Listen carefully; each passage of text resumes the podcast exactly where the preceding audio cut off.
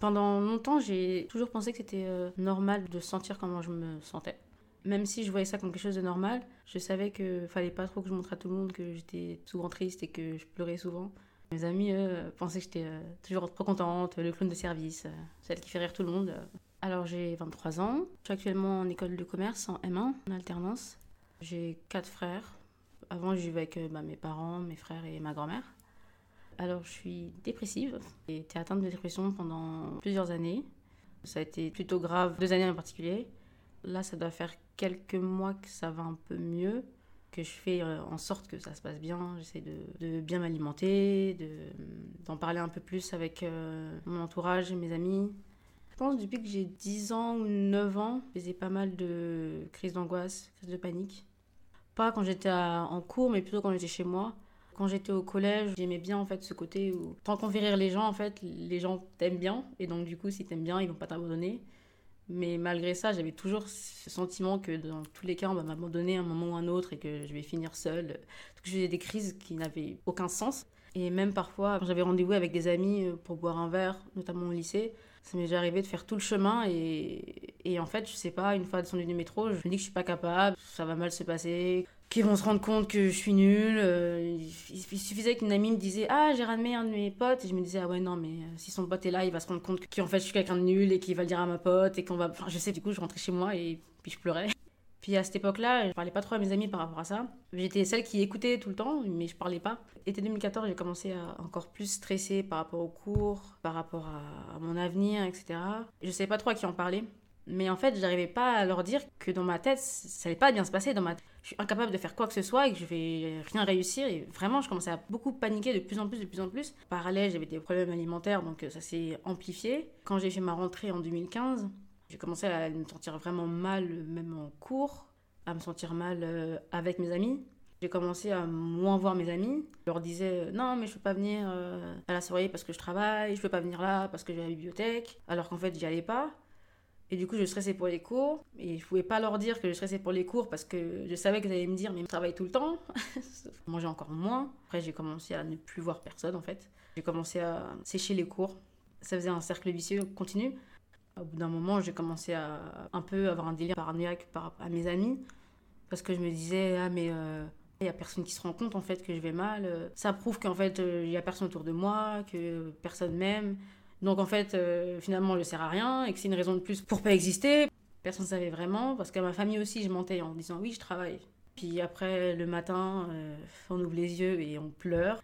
On essaye de passer la journée, mais ça a commencé à devenir difficile même quand j'allais en cours. Je pas de crise d'angoisse en cours. Bah, j'ai commencé à en faire. J'ai commencé, quand j'allais en cours, à sentir ma respiration qui s'accélère, mon cœur qui bat plus fort, et je devais aller aux toilettes et commencer à pleurer, à trembler. Et euh, quand j'ai vu que ça commence à se répéter, c'est là que j'ai encore plus décidé de, de, sécher les cours parce que je me disais non, c'est pas possible en fait.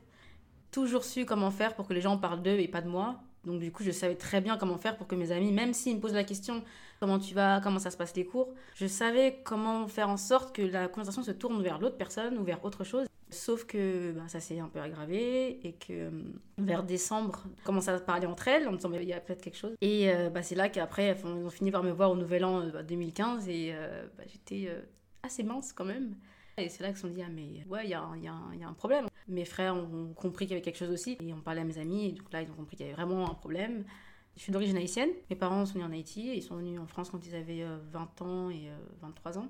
C'est une culture complètement différente, c'est une manière de voir les choses complètement différente, que j'aime aussi, hein, c'est égal, mais c'est juste que la vision est différente, qui fait que quand mes parents ont vu que je commençais à maigrir, bah, ils comprenaient pas trop en fait. Toutes ces histoires d'anorexie, de boulimie, c'est pas quelque chose euh, qui leur vient naturellement euh, à la tête. Donc euh, l'idée de dire que ah ma fille peut-être est en dépression totale, euh, elle pense juste pas à ça et je lui en veux pas, hein. je veux pas à mon père non plus. À partir de là, j'avais commencé à parler avec l'ex de mon frère, parce qu'on était assez proches à ce moment-là, et justement, elle, son père avait aussi été dépressif, en fait. Et donc, du coup, elle, elle m'a beaucoup rassurée en me disant que c'était normal, que ça arrivait à plein de gens, et qu'il faut que j'en parle, et qu'il faut pas que je me replie sur moi-même, que même si euh, là, j'ai l'impression que personne ne me comprend, que j'ai l'impression que je suis la seule dans cette situation, que c'est normal, ça arrive, puis elle m'avait euh, accompagnée euh, pour euh, prendre des trucs de plantes, etc. Je suis assez retournée vers elle.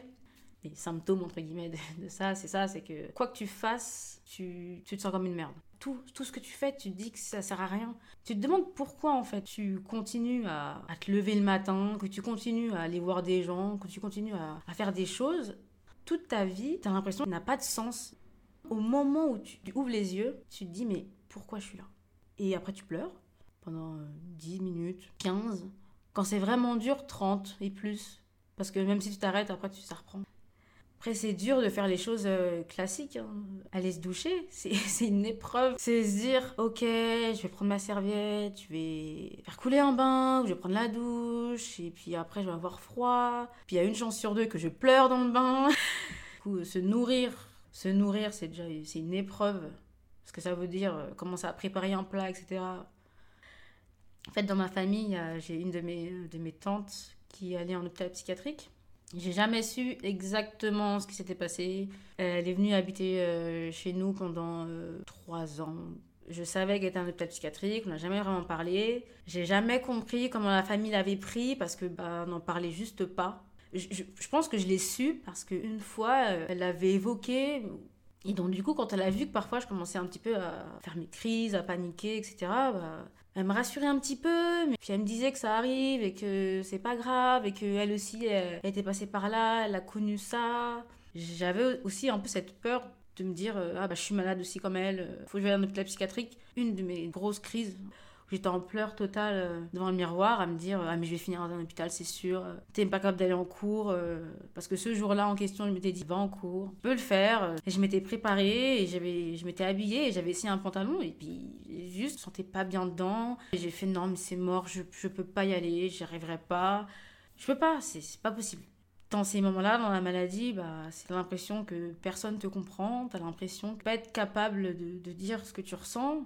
Puis t'as l'impression aussi de plus être capable de faire les choses que tu faisais très bien avant. J'arrivais plus à lire. J'aime beaucoup dessiner et j'arrivais plus à dessiner. J'avais l'impression que tout ce que je faisais c'était de la merde.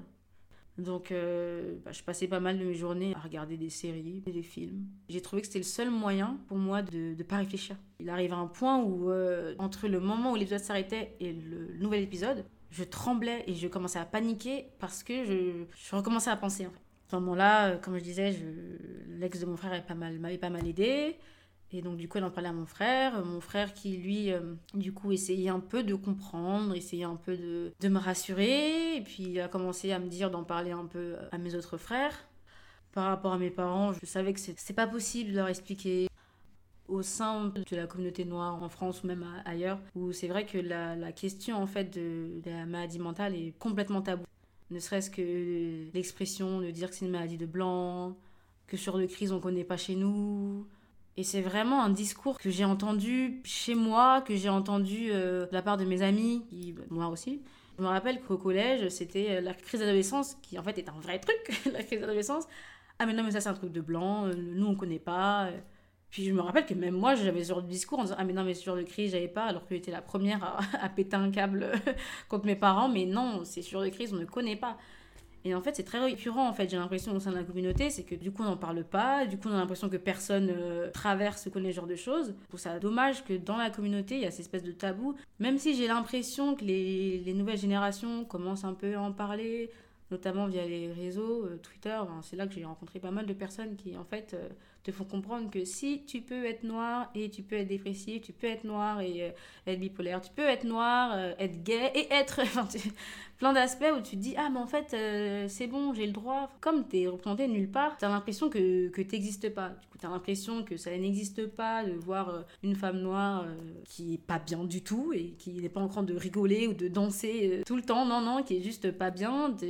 Et par rapport à mes parents, je sais que c'est quelque chose que j'avais un peu honte. Je savais qu'ils ne comprendraient pas et ça me faisait de la peine. En 2015, quand vraiment euh, c'était hardcore, mon frère qui vivait chez moi avec mes parents était parti en vacances. Il avait dit à son, ex-copine euh, Pendant que je suis pas là, sois là parce que j'ai peur. Pour avec elle, elle m'avait dit Ok, bah, ce qu'on va faire, c'est qu'on va aller voir un médecin. Tu veux, je t'accompagne peine que j'ai commencé à rentrer dans la pièce et à parler, j'ai fondu en larmes totales. Le médecin ne me connaissait pas, il m'a dit Ah oui, mais en fait là, ça va pas du tout, du tout. Et du coup, il m'a prescrit un antidépresseur. Et il m'a dit, commence à le prendre, mais euh, contacter un psychiatre. Donc du coup, j'avais vu un organisme qui avait des psychiatres gratuits pour les jeunes, le relais, ASSO, qui est bien parce qu'il nous prend en charge tout de suite. Et en fait, le problème, c'est que à cause de ma maladie, bah, je sortais pas trop de chez moi. Et même le fait de sortir de chez moi, ça me stressait. Donc du coup, bah, quand j'avais des rendez-vous, je les annulais. Donc du coup, on me faisait un autre rendez-vous. Mais en fait, euh, bah, j'y allais pas assez souvent. Et donc du coup, bah, je prenais des médicaments. Je voyais pas assez les psychiatres. Et j'angoissais sur le fait de prendre des médicaments et de me dire, mais attends, mais je prends des médicaments, mais ça se trouve, euh, la personne que je suis actuellement, c'est pas la vraie personne que je suis, c'est à cause des médicaments, c'est pas vraiment moi. Aujourd'hui, ça va. Je relativise beaucoup. J'ai vu euh, spécialistes qui vont faire en sorte que je relativise. Parce que justement, mes amis qui me disaient à cette époque-là, mais en fait, on est là pour toi, mais sauf que tu, tu ne réponds pas et t'es pas là. Le problème, c'est que du coup, avec les médicaments, ce que j'ai fait, c'est qu'au bout de 4 mois, j'ai voulu arrêter. Donc du coup, euh, arrêter euh, les antidépresseurs euh, tout seul, c'est complètement débile. Tout ça, mes parents ne le savaient pas. J'ai un psychiatre, ils ne le savaient pas. Puis après, pendant un an encore, je restais au relais, mais je les voyais un peu, parfois beaucoup. Assez bizarrement, à partir de mai, j'ai eu un changement d'humeur énorme. Je sais pas comment expliquer, mais je suis passée de je suis au bout de ma vie à je vais super bien, je vais voir tout le monde. Et euh, d'un coup, j'ai commencé à appeler tous mes amis, à aller voir euh, tous mes amis, à sortir tout le temps. Et une seule amie qui s'est dit j'ai un peu peur, qui s'est dit j'ai juste peur que ça, ça retombe. Et elle avait raison. Euh, c'est parfait, pas besoin de continuer avec le psychiatre, du coup j'y allais plus. Je voyais voir mes amis, j'avais mon copain, il me disait mais c'est super en fait, j'ai besoin de, rien du tout. Donc en fait non. Et après c'est reparti, c'est redescendu. Puis j'ai fait une année de césure à ce moment-là, donc allez, c'est reparti. Du coup, j'ai recommencé à me dire, bon, ça va pas bien, on va essayer de reparler avec le relais pour voir avec eux. Les conseils que je donnerais à quelqu'un qui est en train de vivre une dépression ou qui pense qu'il est en train de vivre une dépression, c'est déjà de se dire que ça arrive à plein de gens, que c'est normal en fait, et qu'il faut pas s'en vouloir. Il faut qu'il en parle avec ses amis, que surtout qu'il se renferme pas, et que même s'il pense que ses amis ne comprendront pas ce qu'il est en train de vivre, la personne peut être vraiment étonnée parce que notre génération est un peu fucked up. Donc en fait, il y a plein de gens qui sont en train vivre ce genre de choses. Ne pas avoir honte d'aller voir un spécialiste. Franchement, ça fait du bien. Et que si jamais, même si on voit un psychiatre que ça se passe pas bien, faut pas baisser les bras, ça arrive de voir un, psychologue un psychiatre et, et le courant passe pas. Ça arrive d'en voir deux, ça passe pas. Mais parfois on en trouve euh, un et ça se passe bien et on peut discuter. Donc surtout en parler. En parler aussi sur les réseaux, ça paraît bête comme ça, mais vraiment, euh, Twitter, ça permet aussi d'avoir une communauté avec qui on peut discuter ce genre de choses. Ne pas abandonner. Vraiment, vraiment, même si le matin on se réveille en se disant qu'on veut sauter par la fenêtre et qu'on veut se tirer une balle, ça arrive. Tout va bien se passer à la fin. Tout va bien se passer.